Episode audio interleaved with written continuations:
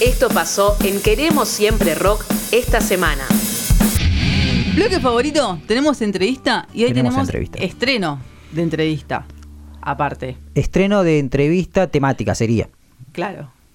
Título. Tenemos la entrevista detrás de escena. porque esta idea fue tuya. Tenemos la entrevista al detrás de escena, que viene gente que trabaja detrás de la música sería.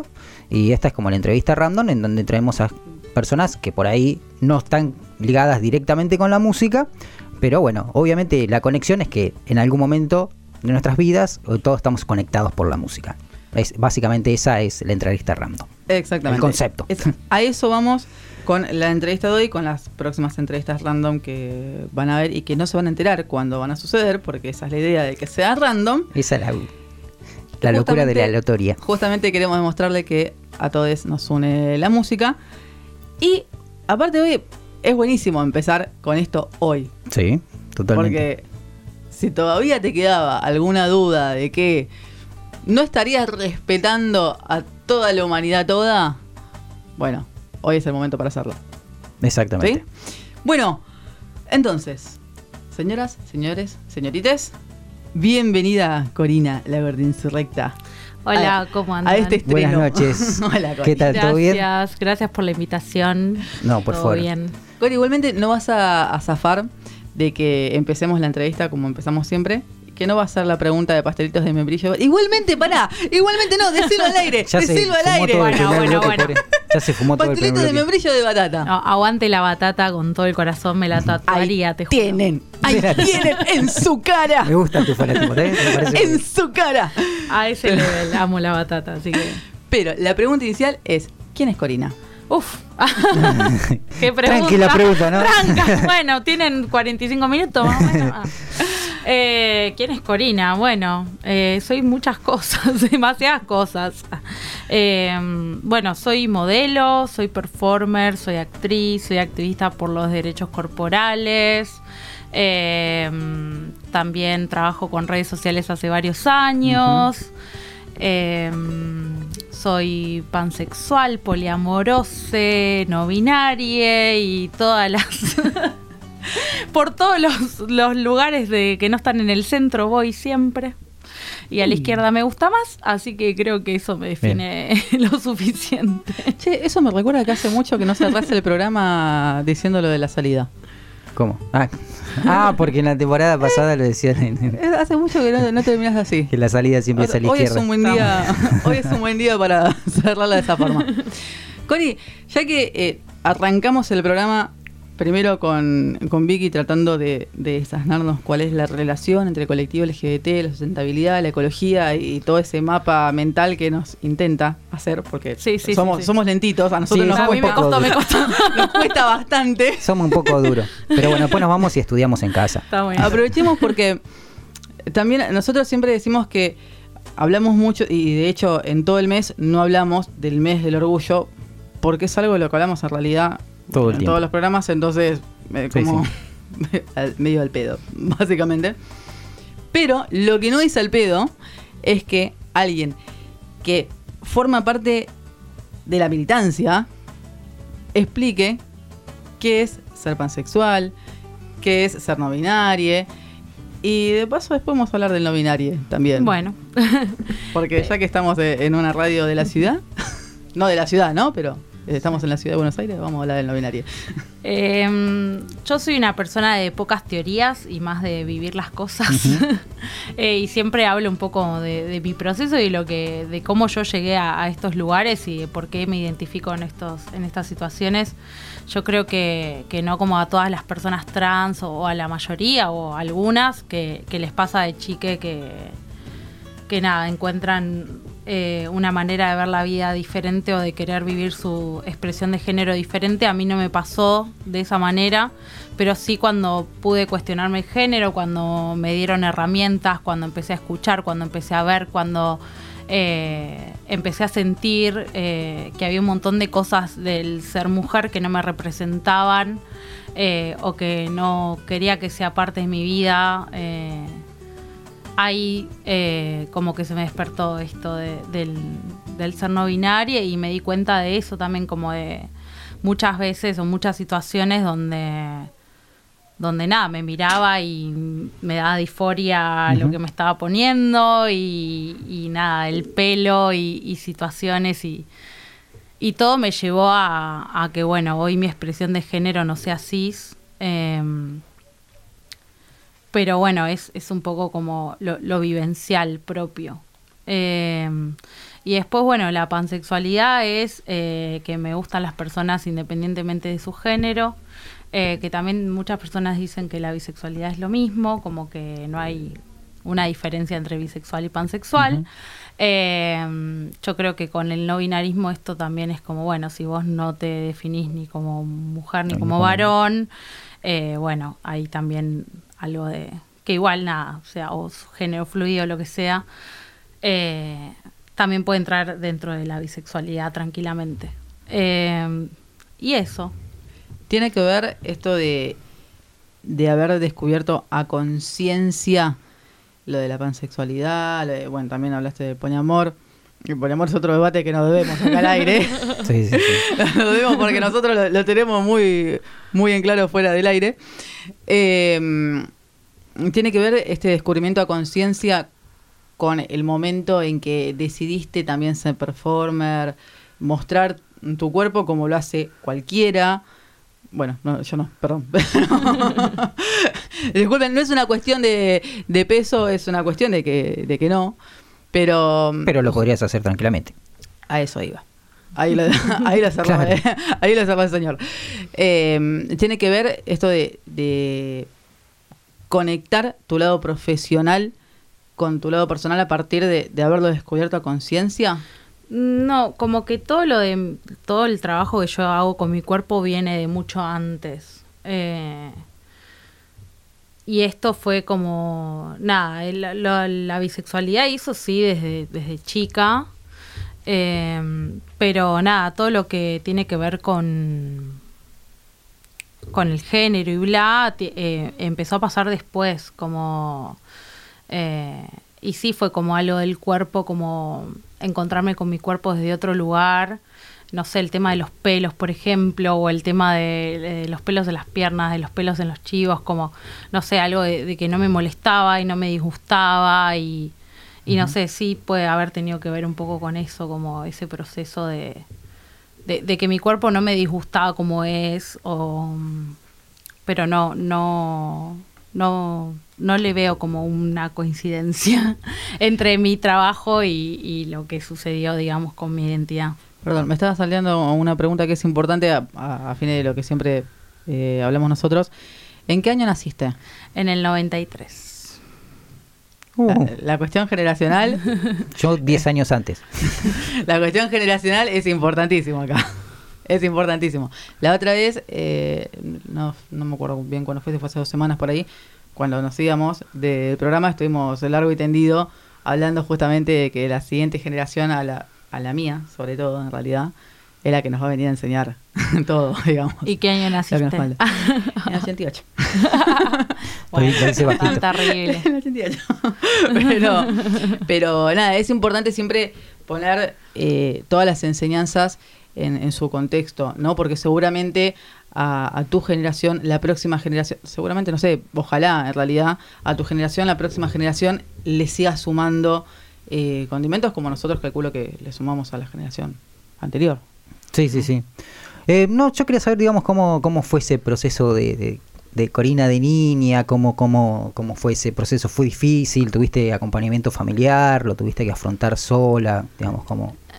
Y el, yo creo que lo que siempre digo, como que lo que más me marcó siempre fue el tema de la gordura, como en tema de discriminación o en tema difícil. Eh, siempre fue la gordura, o sea, soy gorda desde que nací, siempre cuento lo mismo, que mis hermanas pesaban todas dos kilos y medio y mi mamá había comprado todo cero, como, ah, viene la tercera, toda chiquitita, y yo ya había pesado dos kilos más, más o menos. Eh, y nada, como, como esta marcación de, bueno, de un, de un cuerpo diferente y de la diversidad desde ese lugar y la discriminación desde ese lugar, eh, que creo que es lo que más sufrí. Eh, sí, siempre tuve acompañamiento de mi familia el día de hoy. Creo que me están escuchando, si están ahí, hola.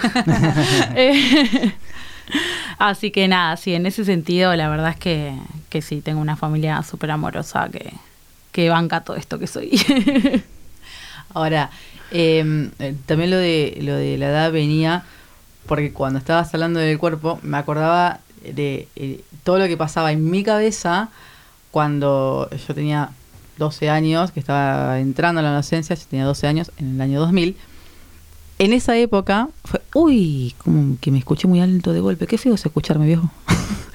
Em, en esa época estaba muy en boga todavía las modelos 90, 60, 90 y, y el, el castigar el hacer una imagen pública de una mujer que no sea 90, 60, 90.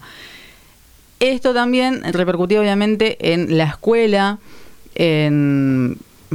Digo repercutía porque es lo que tenía yo cerca en ese entonces, no sé si seguirá pasando ahora y eso a eso iba mi pregunta justamente. Esto repercutía en la escuela y esto era la base de lo que hoy se conoce como bullying muchas veces. ¿A vos te tocó eh, atravesar la adolescencia con bullying y cómo superaste eso? Sí, sí, definitivamente. Em, yo siento que en la adolescencia hubo una parte de mí como que se fortaleció. Eh, de, también de todo el bullying, como la, la etapa más sufrir literal fue jardín. O sea, yo en el jardín pensaba que no había otras gordas en el mundo y que era la única a ese nivel, porque medía y pesaba el doble que todos mis compañeritos del colegio, del jardín. Eh, y cuando empecé la escuela había otras gordas y fue como, ay, el paraíso. Y tuve una amiga gorda y era como todo, todo una, un descubrimiento de, de no ser la única, ¿viste? Eh, pero bueno, después, eh, en la adolescencia, sí, o sea, sufrí, sufrí bullying, pero mm, no es, como que no estuvo tan marcado por eso. Eh, sí me pasaba como que me costaba mucho tener amigas mujeres, como que no me encontraba ahí, me vestía mucho de negro, me juntaba mucho con pibes, eh, no sé, como que, que me fui para ese lado, como que eso fue mi refugio, ¿no? Eh, como que, el, que los varones era un, un pibe más, entonces nada, como me encontré ahí y, eso hizo que no me sea tan, tan difícil con el tema de la gordura. Eh, ya como que tuve etapas. Después sí, como que a los 19 por ahí eh, tuve un novio con, con quien tuve una relación bastante tóxica y bla. Eh, y ahí sí volví como a esa inseguridad, ese miedo, como a eso de nadie te va a querer así, de no sé, como, pero bueno, fue como un devenir de una relación y no tanto como, como el entorno en sí. Pero bueno, eh, en sí la adolescencia, el secundario, cosas así, no era tan, tan terrible. Qué, qué bueno eso. Pero- Esa es otra gran diferencia de la generación. Sí, sí, igual nada, o sea, no es que no pasaba. Eh, yo siento que me, que me podía ubicar desde otro lugar y el no vincularme con estas feminidades, ¿no? Como esto del 90, 60, 90 Claro. o, Sí, o sí, no ocupar esos espacios, sí. claro, y, y estar siempre como en un lado más rebelde, más de, no sé, de, de friki rarita, como que me ayudaba a que no, no sea como lo más importante. No, yo quería, atra- atravesaste todo este proceso para poder, bueno, nada, aceptarte como es, como, digamos, todos nos aceptamos como somos y punto. Eh, digo, ¿cómo ves a las próximas generaciones? ¿Crees? Digo, está sucediendo un, cambio muy importante, muy lindo, muy bueno. Yo soy un hijo del patriarcado, patriarcado, digamos, claramente. Nací en el 83 y bueno, estoy trabajando en ese proceso. Eh, digo, ¿cómo en estas nuevas generaciones, cómo ves que tienen el futuro? ¿La tienen más fácil para decir todas estas cosas, lo que te pasa a vos, eh, digamos? Y yo creo que es, eh, no sé si más fácil, hay más información. Yo siempre digo que hago lo que hago porque me, gust- me hubiera gustado que exista una gorda insurrecta cuando tenía 13 años. O sea, eh, todo lo que hago es un poco la representación y buscar la representación de eso que no tuve. Como, nada, hoy en día, eso, ves un montón de, de, de pibis gordes haciendo cosas, eh, no sé, aprendiendo danza. Yo como que todas esas cosas las negué hasta grande por miedo, porque iba a esos espacios y me sentía re mal, porque te hacían sentir mal, o era como, bueno, movete porque tenés que adelgazar, o movete porque...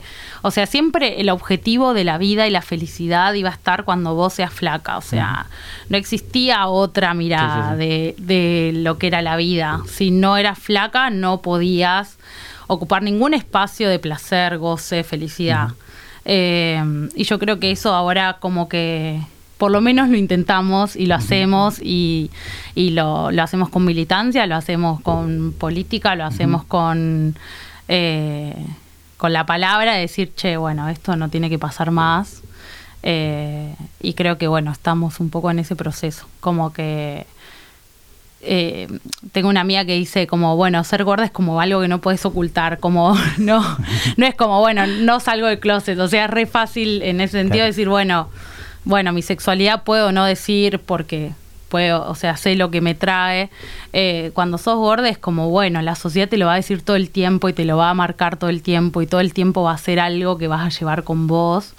Eh, ¿Cómo hacemos para que eso no sea eso? Siempre como, ay, qué linda, estás más flaca, ay, qué Claro. linda carita, ¿por qué no estás flaca? Claro. ¿Y cuándo vas a adelgazar? ¿Y cuándo vas a tener otro cuerpo? ¿Y cuándo?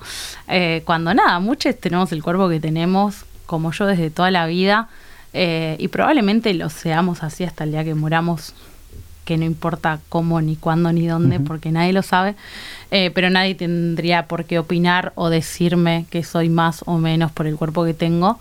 Y cargar con eso es como, bueno, algo que no se lo deseamos a nadie y queremos un poco que, un poco no, que cambie definitivamente.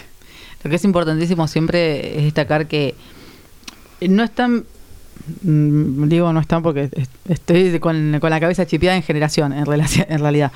Eh, ¿Por qué con la cabeza chipeada en generación? De vuelta.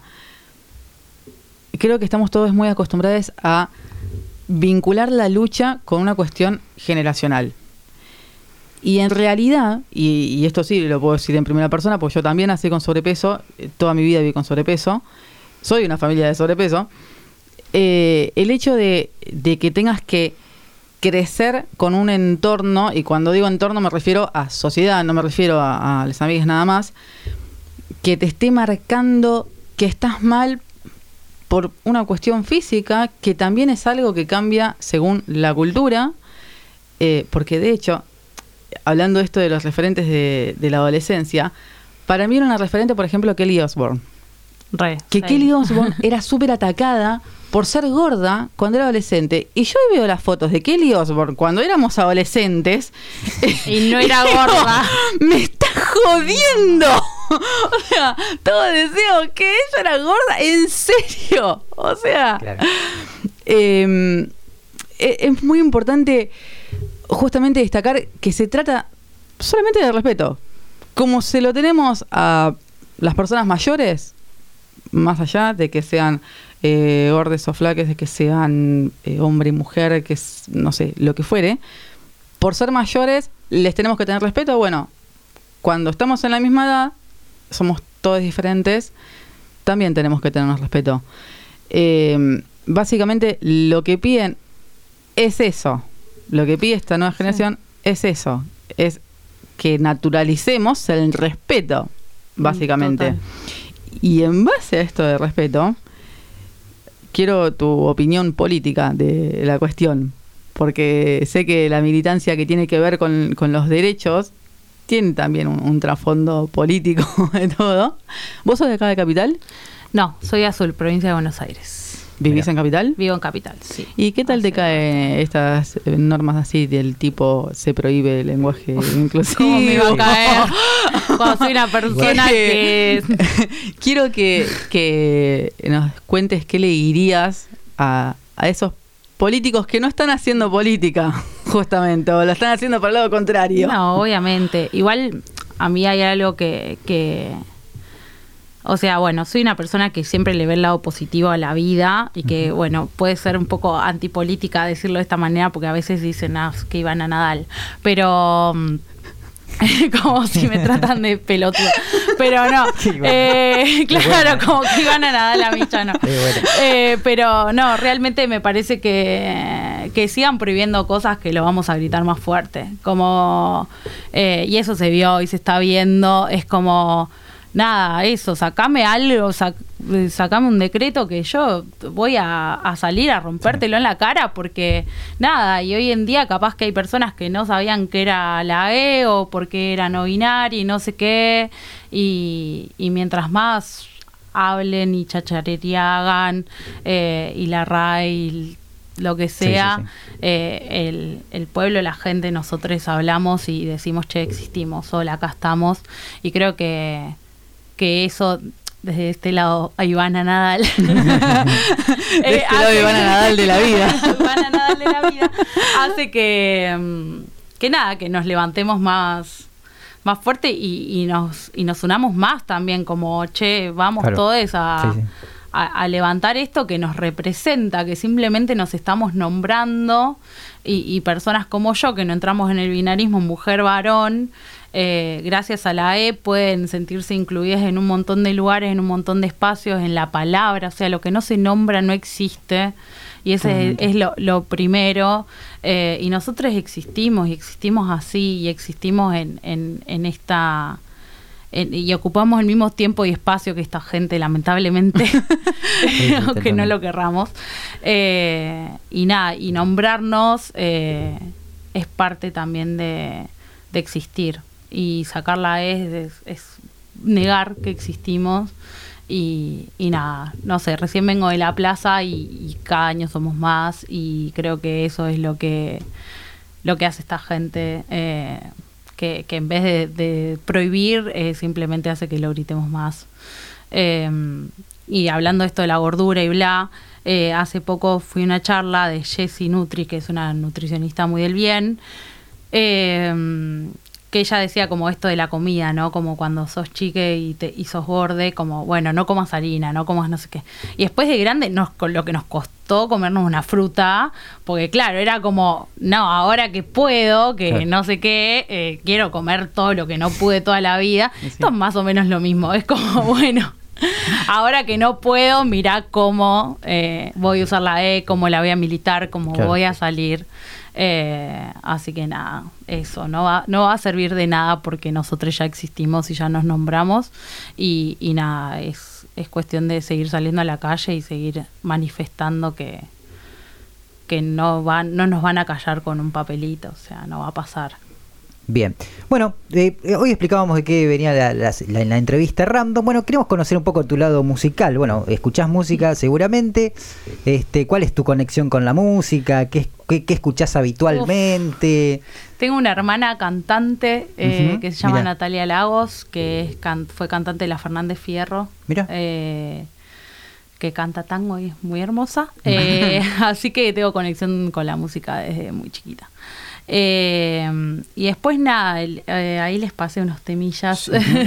Vamos a escuchar. Eh, Ahorita vamos a- nada, elegí un tema de, de Nahuel Briones eh, que siento que me representa un montón. Es esto de, bueno, de, de los deseos, de, de lo que queremos, de lo que buscamos. eh, y que cuando están ahí es como, ¿qué hacemos con esto?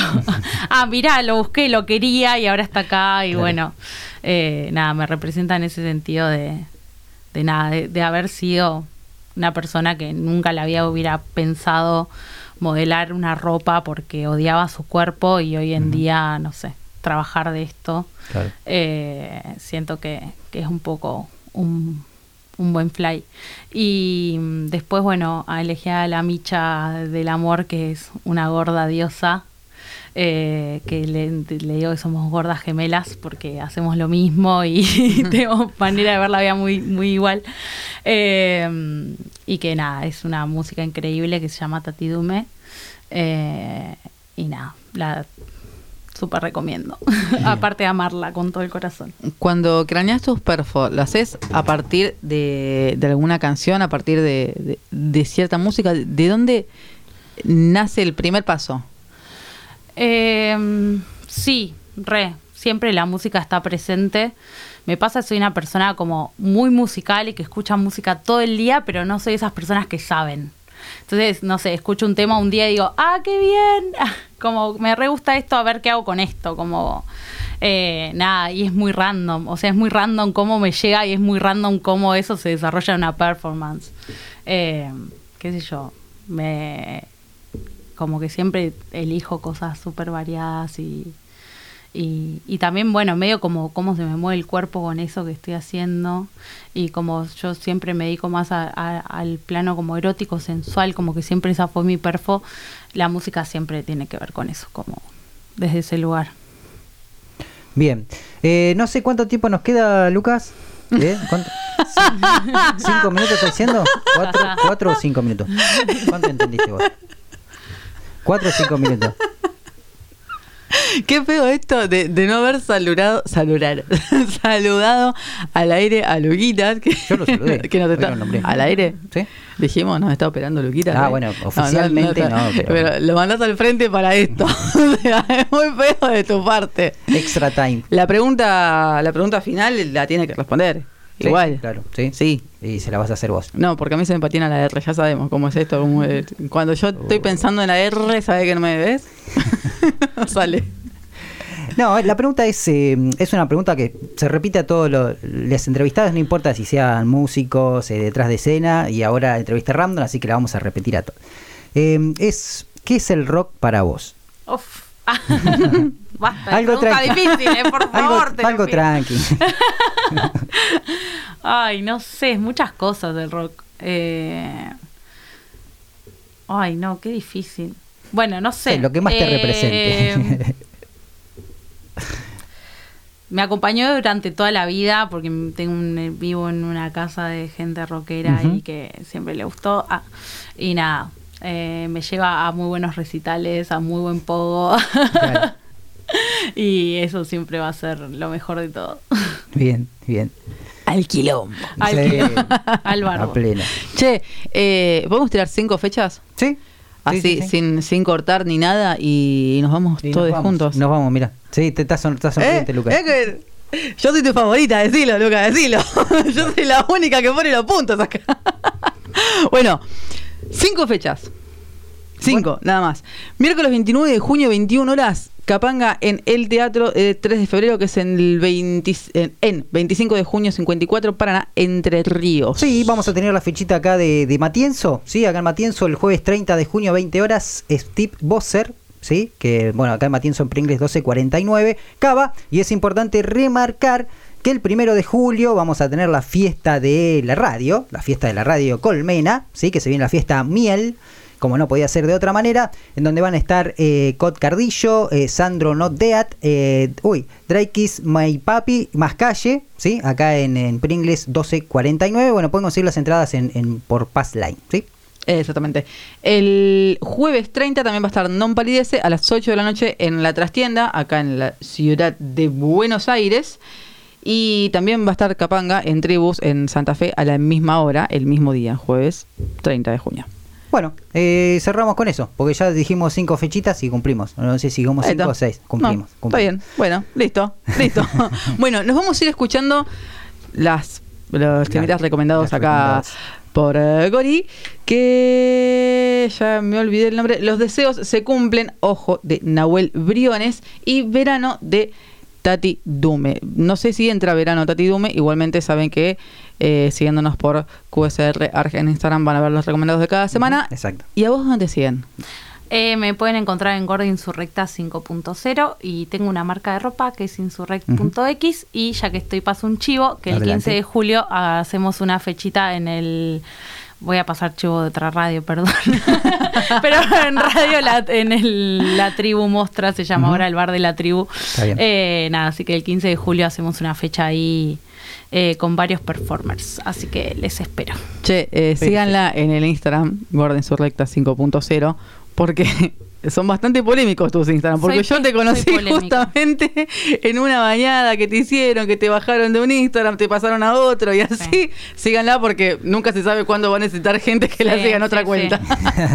Pero bueno, ahí está, ahí están al piel de cañón. Gracias, gracias a mis seguidores. muchísimas gracias por esa Gracias, nota, muchísimas gracias, por eh. estar acá. Gracias.